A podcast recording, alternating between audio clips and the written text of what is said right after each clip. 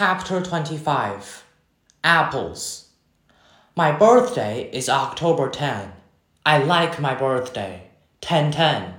It would have been great if I'd been born at exactly 1010 in the morning or at night. But I wasn't. I was born just after midnight. But I still think my birthday is cool. I usually have a little party at home, but this year I asked mom if I could have a big bowling party.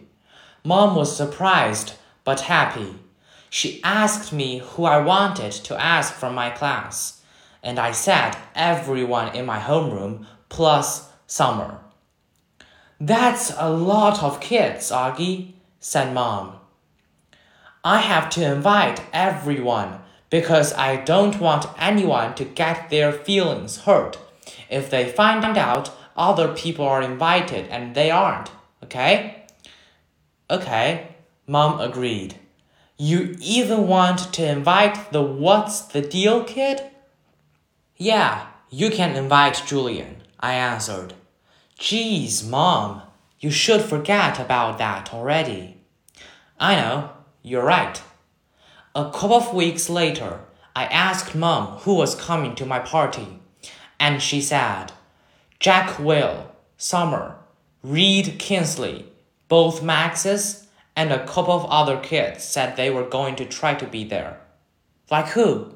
Charlotte's mom said Charlotte had a dance recital earlier in the day, but she was going to try to come to your party if time allowed and Tristan's mom said he might come after his soccer game.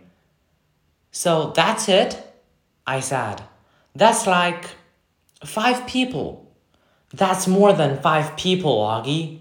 I think a lot of people just had plans already, Mom answered. We were in the kitchen.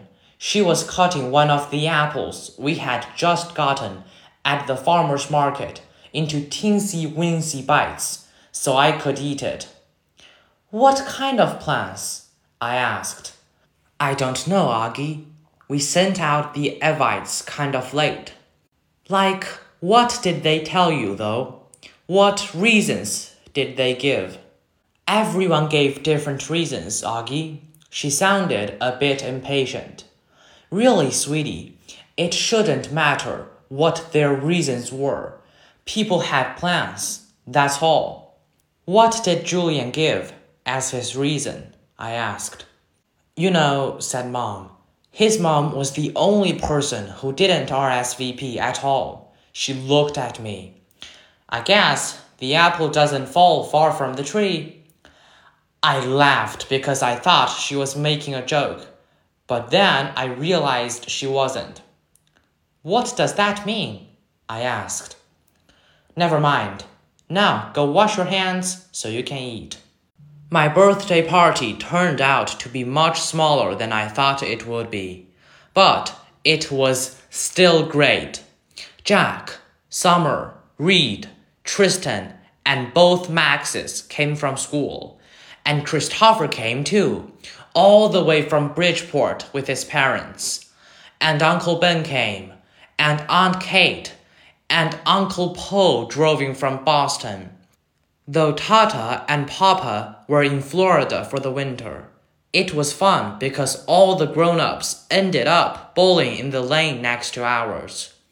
So it really felt like there were a lot of people there to celebrate my birthday.